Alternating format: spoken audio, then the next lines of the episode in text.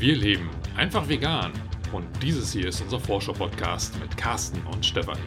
Wir bauen uns ein neues Wohlstandsmodell. Denn eines ist klar, Weiter wie bisher. geht es nicht.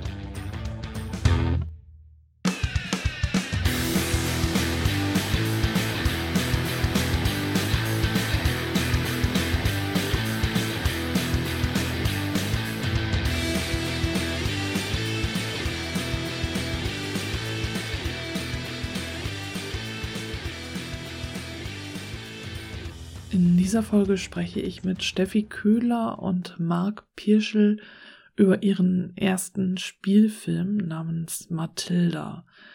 Und Matilda ist jetzt gerade erst in der Finanzierungsphase und wird erst so in circa zwei Jahren erscheinen.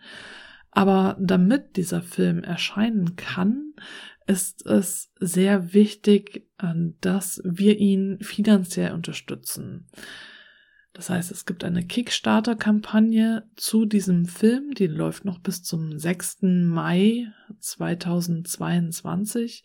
Und bis dahin hast du noch die Möglichkeit, diesen Film finanziell zu unterstützen. Und es gibt natürlich, wie bei allen Kickstarter-Kampagnen, wieder jede Menge Goodies, die du dir da aussuchen kannst. Und ich spreche jetzt in dieser Folge mit Steffi und Marc darüber, äh, was denn jetzt überhaupt der Inhalt des Films ist, wie sie auf die Idee gekommen sind und wie du, wenn du vielleicht nicht die Möglichkeit hast, diesen Film finanziell zu unterstützen, ihn auf andere Art und Weise unterstützen kannst. Viel Spaß mit dem Interview. Hallo, mein Name ist Steffi Köhler, bin ähm, Filmschaffende aus Münster und ähm, bin jetzt Produzentin bei unserem Debütspielfilm Matilda. Und äh, im letzten Jahr haben Marc Pieschel und ich unsere Produktionsfirma Antima E-Film gegründet und sind gerade dabei, ähm, ja, für unser Filmprojekt sind wir gerade in der Finanzierungsphase. Ja, hallo, mein Name ist Marc Pirschel, ich bin Autor und Filmemacher aus Münster. Habe bisher Dokumentarfilme gemacht, unter anderem Live and Let Live, uh, The End of Meat, 184 und Butenland und habe ähm, vor zwei Jahren begonnen, mein erstes Drehbuch zu schreiben für den Film Matilda, den wir jetzt zusammen ähm, mit Antima E Film produzieren. Genau, und da ist direkt meine erste Frage an Tima E. Film. Wie seid ihr auf den Namen gekommen und was steckt so dahinter, hinter ähm, ja, diesem Label, sag ich jetzt einfach so? Genau, also ähm, da kann man, glaube ich, dazu sagen, sorry Marc, ähm, dass wir schon, als wir äh, gesagt haben, wir wollen eine Produktionsfirma gründen, damit das alles auf ähm, ja, sicheren Beinen steht, ähm, wenn wir arbeiten. Also wir haben eine GBR gegründet, ähm, wenn wir halt in die Spielfilmproduktion gehen, um dann halt äh, SchauspielerInnen und so weiter auch anzustellen. Deswegen haben wir gesagt, wir brauchen eine Firma, eine GBR, womit das sicher läuft. Und dann ging der kreative Prozess los, die Namensfindung. Also da hatten wir äh, verschiedene Namen und dann hatten wir eigentlich auch schon andere Namen, die aber dann alle schon vergeben waren. Und ähm, dann haben wir angefangen, so mit Wörtern rumzuschieben und dann ist Marc dann irgendwann auf die Idee gekommen, ähm, dass Anti-Mae-Film eigentlich die Abkürzung ist für Authentic Narrative that Inspire, Move and Empower.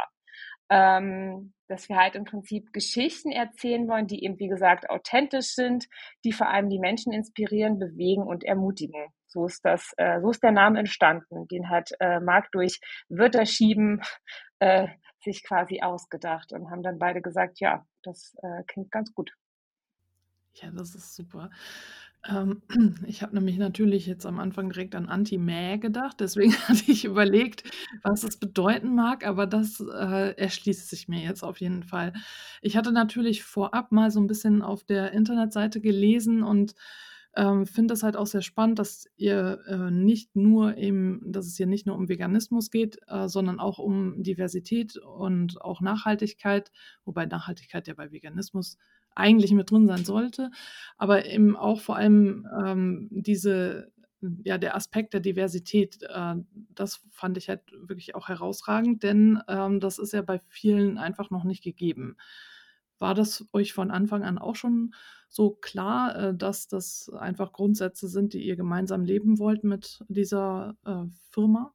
Ich glaube, wenn du jetzt speziell auf die Diversität ansprichst, ist es für mich ein Faktor, der, äh, also wenn ich in einer, in eine Firma habe oder ein Projekt mache, dass ich darauf Wert lege. Also für mich steht das außer Frage, weil ich vorher mich auch schon viel mit diesem Thema, mit dieser Thematik auseinandergesetzt habe, auch viel, also Veranstaltungen gemacht habe, auch aktiver in dem Bereich und mich eigentlich auch dafür einsetze, gerade auch äh, in der Filmbranche oder eigentlich in allen Branchen grundsätzlich da einfach noch Ungleichheiten ähm, existieren, leider, und dass wir aus ja, diesem Grund glaube ich auf ähm, Mechanismen äh, verwenden müssen, um halt im Prinzip diese Schieflage ins Gleichgewicht zu bringen. Leider brauchen wir sie immer noch. Ich hoffe, dass wir sie irgendwann nicht mehr brauchen.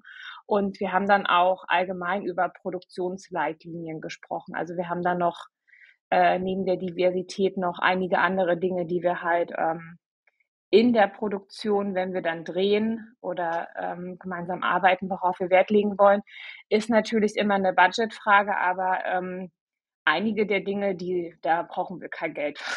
Und das kann äh, auch so funktionieren. Ich weiß nicht, ob Marc noch mal Lust hat, da noch mal ein bisschen ausführlicher noch was dazu zu sagen. Äh, ne, das hast du schon super zusammengefasst. Also mir war es ebenso wichtig und also in Bezug auf die anderen Punkte, also Nachhaltigkeit, Veganismus und faire Bezahlung, ist Diversität auf jeden Fall ein sehr wichtiger Punkt, gerade am Set. Also so der Drehzeitraum oder die, Drehphase ist ja immer sehr intensiv und hektisch und da ist es für mich auch wichtig, auf jeden Fall ein Team zu haben, das ähm, gut funktioniert und wo sich alle wohlfühlen und das einfach einen sicheren Raum äh, darbietet für alle, dass, es, dass man zusammen ähm, gerne und äh, gerecht kreativ ist. Wenn wir jetzt äh, das Thema faire Bezahlung nochmal auffassen, ihr habt ja jetzt die Kickstarter-Kampagne zu dem Film Matilda gestartet und ich denke ja, dass faire Bezahlung eben auch ein Grund ist, warum es die Kickstarter-Kampagne gibt. Äh, habt ihr da sonst noch andere Fördertöpfe? Also was passiert jetzt, wenn die Kickstarter-Kampagne nicht erfolgreich ist? Äh, das ist eine gute Frage, ähm, über die wir uns auch schon viele Gedanken gemacht haben. Ähm, ja, wir hoffen einfach, dass die, die äh, Crowdfunding-Kampagne einfach, ähm, dass wir die 50.000 Euro erreichen. Wir haben ja jetzt auch noch diesen Private Donor, der im Prinzip das Geld dann auch noch verdoppelt. Das heißt, wir brauchen jetzt aktuell noch ungefähr äh, 15.000 Euro und dann sind wir eigentlich auf der sicheren Seite, dass wir die äh, 50.000 für die Vorproduktion sozusagen eingenommen haben.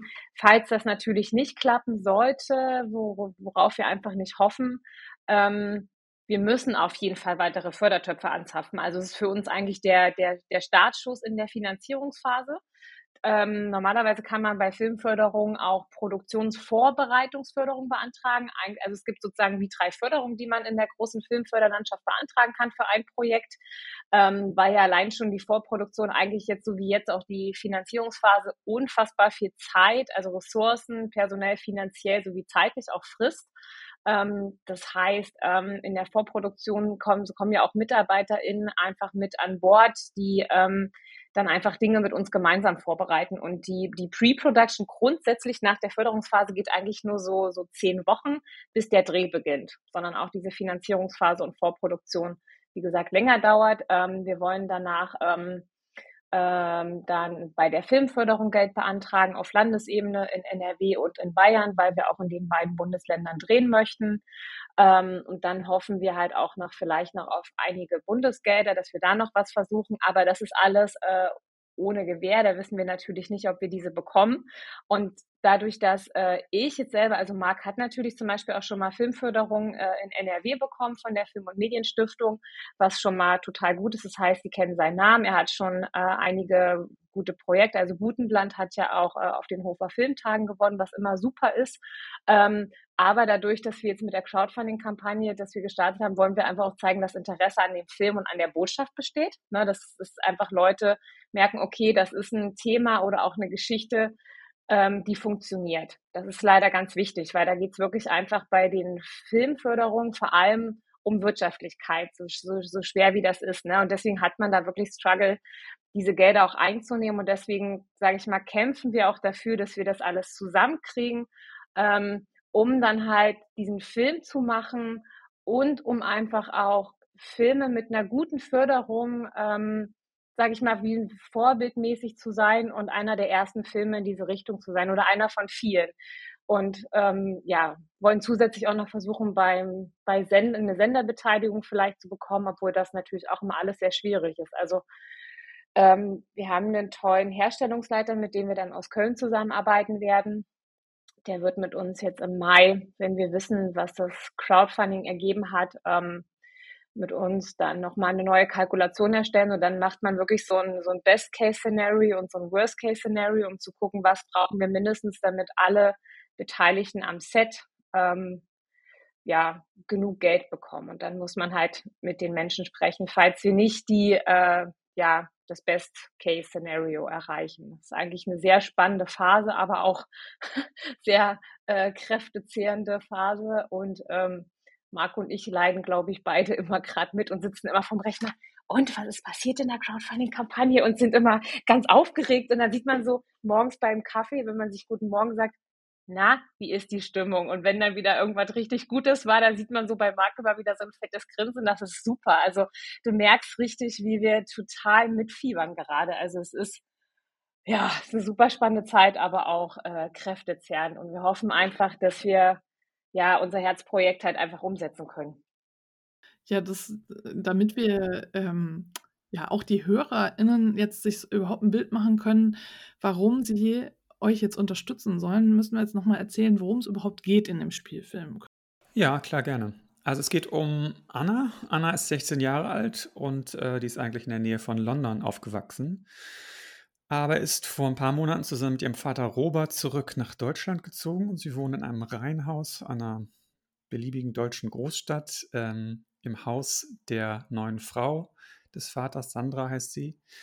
Und ähm, Anna möchte gerne Köchin werden das ist ihr größter Wunsch. Und sie arbeitet als Küchenhilfe in einem Restaurant eines äh, ehemaligen Starkochs und ähm, findet sich gerade so zurecht in das äh, Leben in Deutschland. Äh, hat dann aber äh, eines Tages eine unerwartete Begegnung mit einer entlaufenen Kuh im Wald.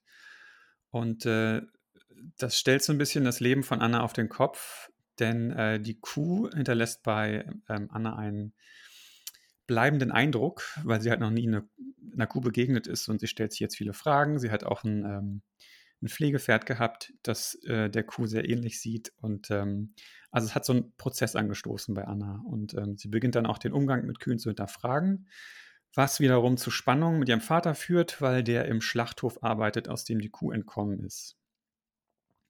Und dann trifft Anna auf zwei Tierrechtlerinnen, Kevin und Nina, und steht den Ansichten von den beiden erst ein bisschen skeptisch gegenüber, weil deren Methoden ihr so ein bisschen radikal erscheinen. Aber dennoch bietet sie an, den beiden zu helfen, weil sie sonst keine anderen Verbündeten kennt oder sie sonst nicht weiß, wie sie Mathilda helfen kann. Ähm, dann äh, wird aber ihr Vater ähm, dazu beordert, das Einfangen der Kuh zu koordinieren.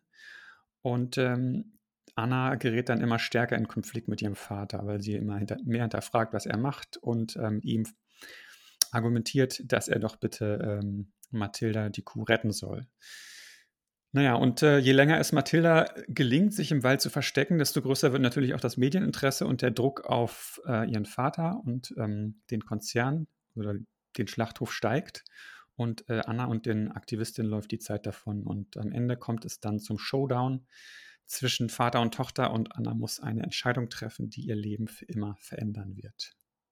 Ja, danke. Ähm, ich habe äh, mir das ja auch durchgelesen und angeschaut, was ihr bei der Kickstarter-Kampagne eben über Mathilda geschrieben habt. Und ich habe mir jetzt die Frage gestellt, warum ihr gerade diesen Plot gewählt habt warum ihr denkt oder du, Marc, denkst. Ich weiß nicht, äh, weil du gesagt hattest, du hast vor zwei Jahren schon angefangen zu schreiben, sag ich jetzt mal, warum du denkst, dass das jetzt äh, wirklich ähm, das ist, was viele Menschen vielleicht zum Nachdenken anregt. Ja, äh, das waren so zwei Punkte, die zusammengekommen sind. Also zum einen war das ähm, meine Arbeit an Butenland. da ging es ja um Jan Gerdes und Karin Mück, die den Lebenshof Hof Budenland gegründet haben. Und ähm, da habe ich, da war ich immer sehr fasziniert von diesem Transformationsprozess bei Jan, also jemand, der selbst Milchbauer war und sich sein ganzes, seine ganze Existenz um diesen Hof aufgebaut hat und eine große Familie hatte und der dann eines Tages gesagt hat, er kann nicht mehr, er kann das nicht mehr mit seinem Gewissen vereinbaren, die äh, Kühe zum Schlachthof zu schicken und den, ähm, den Kühen die Kälber wegzunehmen und dann äh, hat er aufgehört und daraus Hofmutenland gemacht. Das fand ich super spannend ähm, und wollte einfach diesen Prozess, diesen Transformationsprozess ähm, versuchen greifbar zu machen. Und ähm, da das im Dokumentarfilm sehr schwierig war, äh, habe ich dann angefangen, äh, das Drehbuch zu schreiben.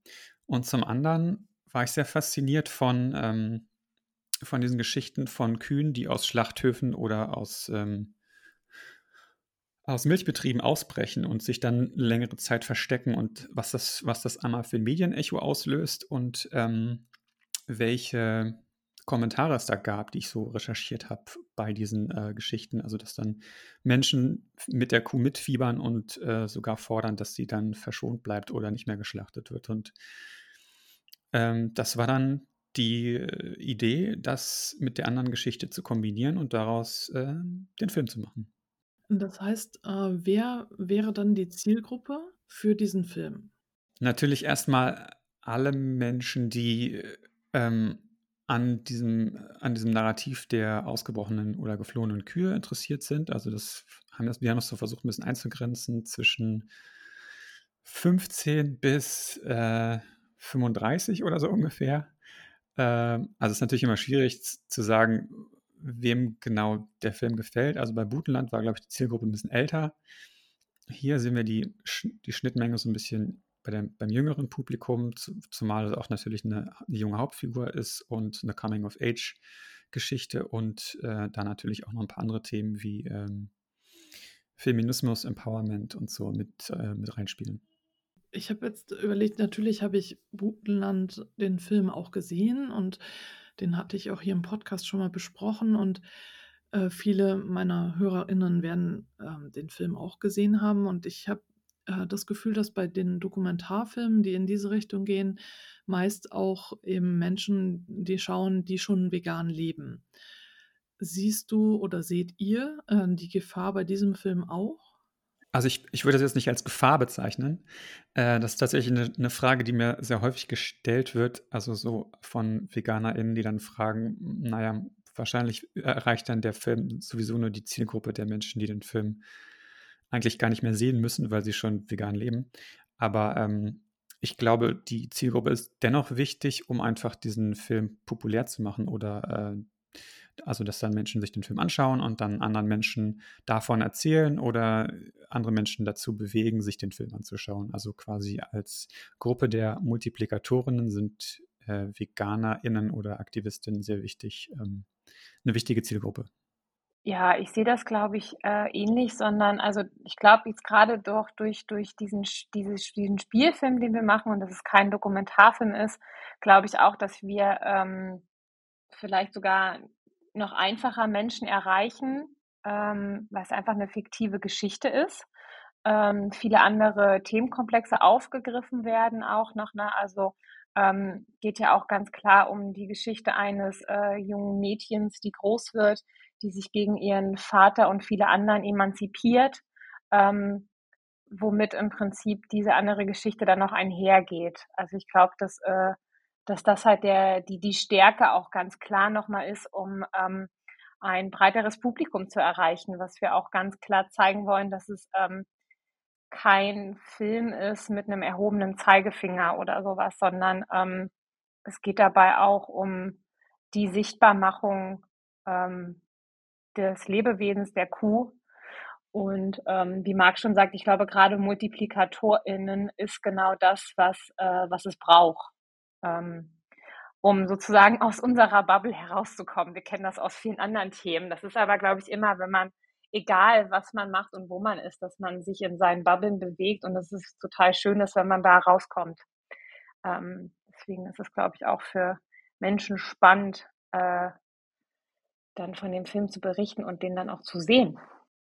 Was ich mir noch so überlegt habe, die Figur des Vaters, der ja im Schlachthof arbeitet. Äh, wenn ich jetzt aus meiner Perspektive, die ich ja vegan lebe, schaue, sehe ich irgendwie so ein bisschen jetzt wieder das Wort Gefahr, also, äh, dass das jetzt eher so der Böse ist, weil er im Schlachthof arbeitet. Also besteht das tatsächlich oder also ich gehe jetzt mal davon aus einfach, dass ihr das nicht so ausarbeitet.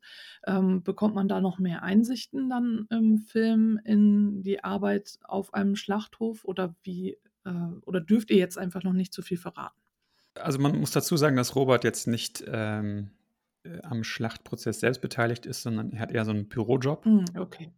Genau, ist in der Führungsetage beschäftigt und ähm, er ist jemand, der natürlich zum einen ähm, mit sich selbst vereinbaren muss, also die Arbeit vor sich selbst rechtfertigen muss. Und also das merkt man dann auch in der Argumentation mit seiner Tochter, dass er immer wieder Argumente bringt, die, ja, äh, um sich nicht selbst mit dem Thema auseinandersetzen zu müssen. Und ähm, also ich würde jetzt nicht sagen, also er ist natürlich schon ein klassischer Antagonist, aber er ist, er ist jetzt nicht ähm, äh, zu eindimensional, hoffe ich zumindest. Also ich, ich, feile noch so ein bisschen am Charakter und an äh, verschiedenen Stellen im Drehbuch und äh, es ist immer noch ein ähm, Work in Progress sozusagen. Äh, aber ähm, es wäre natürlich auch viel zu, viel zu schwierig, ähm, im Schlachthof drehen zu wollen. Also ich habe das Drehbuch natürlich auch so geschrieben, dass, ähm, dass es zum einen, zum einen natürlich vom Budget her klappt und dann, dass wir äh, das auch umsetzen können. Also ich meine, für ähm, für eine vegane Produktion im Schlachthof zu drehen, das wäre, glaube ich, ethisch auch sehr, äh, sehr fragwürdig. Das stimmt, ja. Das, das stimmt auf jeden Fall. Ähm, was äh, können wir denn jetzt, was können meine HörerInnen tun, um euch zu unterstützen? Also klar, die Kickstarter-Kampagne sollten sie auf jeden Fall unterstützen. Ähm, was können sie noch tun? Genau, also was können sie noch tun? Für uns ist auch total toll, wenn einfach äh, ja, wenn Menschen halt jetzt nicht die finanziellen Mittel haben, uns zu supporten, ähm, ist es auch total toll, einfach anderen Menschen davon zu erzählen, ähm, das zu teilen. Das sind ja auch, ist ja für uns auch ganz, ganz, ganz viel wert, dass einfach äh, viel mehr Menschen von Mathilda und von der äh, Kickstarter-Kampagne erfahren. Ähm, auf der anderen Seite haben wir auch aufgerufen, dass ähm, wer Schauspielerin ist, äh, sich bei uns zu melden. Wir haben jetzt auch den Aufruf gemacht für Cast Crew und haben auch schon ganz, ganz viele spannende und tolle ähm, E-Mails und Bewerbungen bekommen. Also wie gesagt, für Cast Crew freuen wir uns auch immer ähm, über Menschen, die sich mit der Geschichte und den Film identifizieren. Ähm, genau, also ich glaube, das sind so die, die Schritte, wie man uns aktuell noch unterstützen kann in der Kampagne. Und äh, kannst du das nochmal sagen? Du hattest gesagt, dass da ein äh, Mensch ist, der, glaube ich, die Spenden verdoppelt bis zu einem gewissen ähm, Punkt. Könntest du das nochmal sagen? Ja, das war ein Mensch aus, äh, aus den USA, der sich gemeldet hat und ähm, so ein bisschen die Kampagne supporten möchte. Und der hat jetzt angeboten, äh, alle Spenden oder ähm, Geldeingänge zu verdoppeln, die reinkommen, bis 25.000 Dollar. Das wären dann 23.000 Euro. Ähm, also bis es insgesamt dann jetzt ähm, die Kickstarter-Kampagne da ist, nicht von dem jetzigen Zeitpunkt an plus 23.000, sondern wenn sie insgesamt dann bei 23.000 Euro steht. Genau. Äh, das ist ja nochmal dann vielleicht noch ganz interessant für Menschen, die jetzt sagen, okay, dann spende ich jetzt nochmal.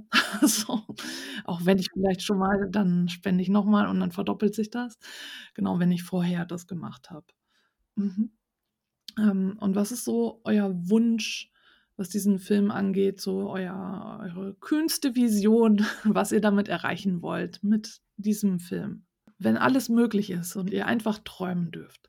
Also für mich wäre es natürlich, dass äh, sich natürlich sehr, sehr viele Menschen diesen Film anschauen, weil er ähm, einfach das Leben aus einer Person, äh, aus einer Perspektive beschreibt und die Sicht auf das, äh, auf den, auf das Mensch-Tier-Verhältnis aus einer Perspektive beschreibt, die neu ist und ähm, wo man so eintaucht ähm, in diesen Prozess, die Welt mit anderen Augen zu sehen und hier vielleicht bei den Menschen ein Umdenken bewirkt. Genau, das würde ich auch unterschreiben und eine ein Szenario, was noch ein bisschen näher ist, äh, hoffe ich einfach, dass wir dass wir es schaffen, ähm, ja, ein gutes Budget zusammenzubekommen, ähm, sodass wir den Film produzieren können ohne dass äh, ja Bauchschmerzen entstehen, was natürlich, was wir nicht machen wollen, sondern dass ein entspanntes Produzieren möglich ist. Ähm, genau, das wünsche ich mir auch. Und zusätzlich halt, wie gesagt, dass ganz, ganz viele Menschen den Film dann sehen können. Und der Film soll äh, wann erscheinen? Ja, wir hatten, ähm, also wir haben uns so einen, wir haben einen Herstellungsplan ähm, gemacht und hätten ähm, hoffen eigentlich, dass wir so äh, im ersten Quartal oder zweiten Quartal sozusagen eigentlich, ähm, dass der Film fertig ist und dass wir dann sozusagen in die Distribution gehen können. 2024, genau. Ich würde vielleicht noch mal kurz unsere äh, Hauptdarstellerin erwähnen, die sehr, sehr charmante Ella. Ella ist ein, ein junges Kalb, das auf dem Erdlingshof lebt und ähm, wir haben sie vor ein paar Tagen äh, per Video vorgestellt. Das heißt, Johannes Jung hat das gemacht für uns vom Erdlingshof und äh, Ella wurde selber gerettet ähm, vom Erdlingshof und die Geschichte wird in einem kleinen Video erzählt und ich freue mich sehr, mit Ella drehen zu dürfen. Ja, das Video kann ich ja dann auch verlinken. Also dann können sich alle Ella auf jeden Fall anschauen. Ja. Und dann äh, bedanke ich mich herzlich bei euch, dass ihr hier dabei wart und ich äh, wünsche euch natürlich ganz viel Erfolg und rufe auch nochmal alle HörerInnen dazu auf, wirklich äh, sich an der Kickstarter-Kampagne zu beteiligen und falls das finanziell momentan nicht möglich sein sollte, doch die Kampagne auf jeden Fall zu teilen. Ja, vielen Dank für die Einladung und äh, die Fragen und die Zeit. Ja, danke, dass wir da sein durften und deinem Interesse an, äh, an Mathilda und an unserem Projekt. Das war das Interview mit Steffi Köhler und Marc Pirschel zu ihrem neuen Spielfilm Mathilda. Und wie immer findest du alle Links in den Show Notes oder direkt hier unter der Folge. Und es wäre natürlich genial, äh, wenn die Kickstarter-Kampagne erfolgreich wäre und wir es schaffen können, die 50.000 Euro zu knacken. Jeder Euro zählt. Also wenn es dir möglich ist, unterstütze die Kickstarter-Kampagne. Ich sage jetzt Tschüss und ich freue mich, wenn du beim nächsten Mal wieder mit dabei bist.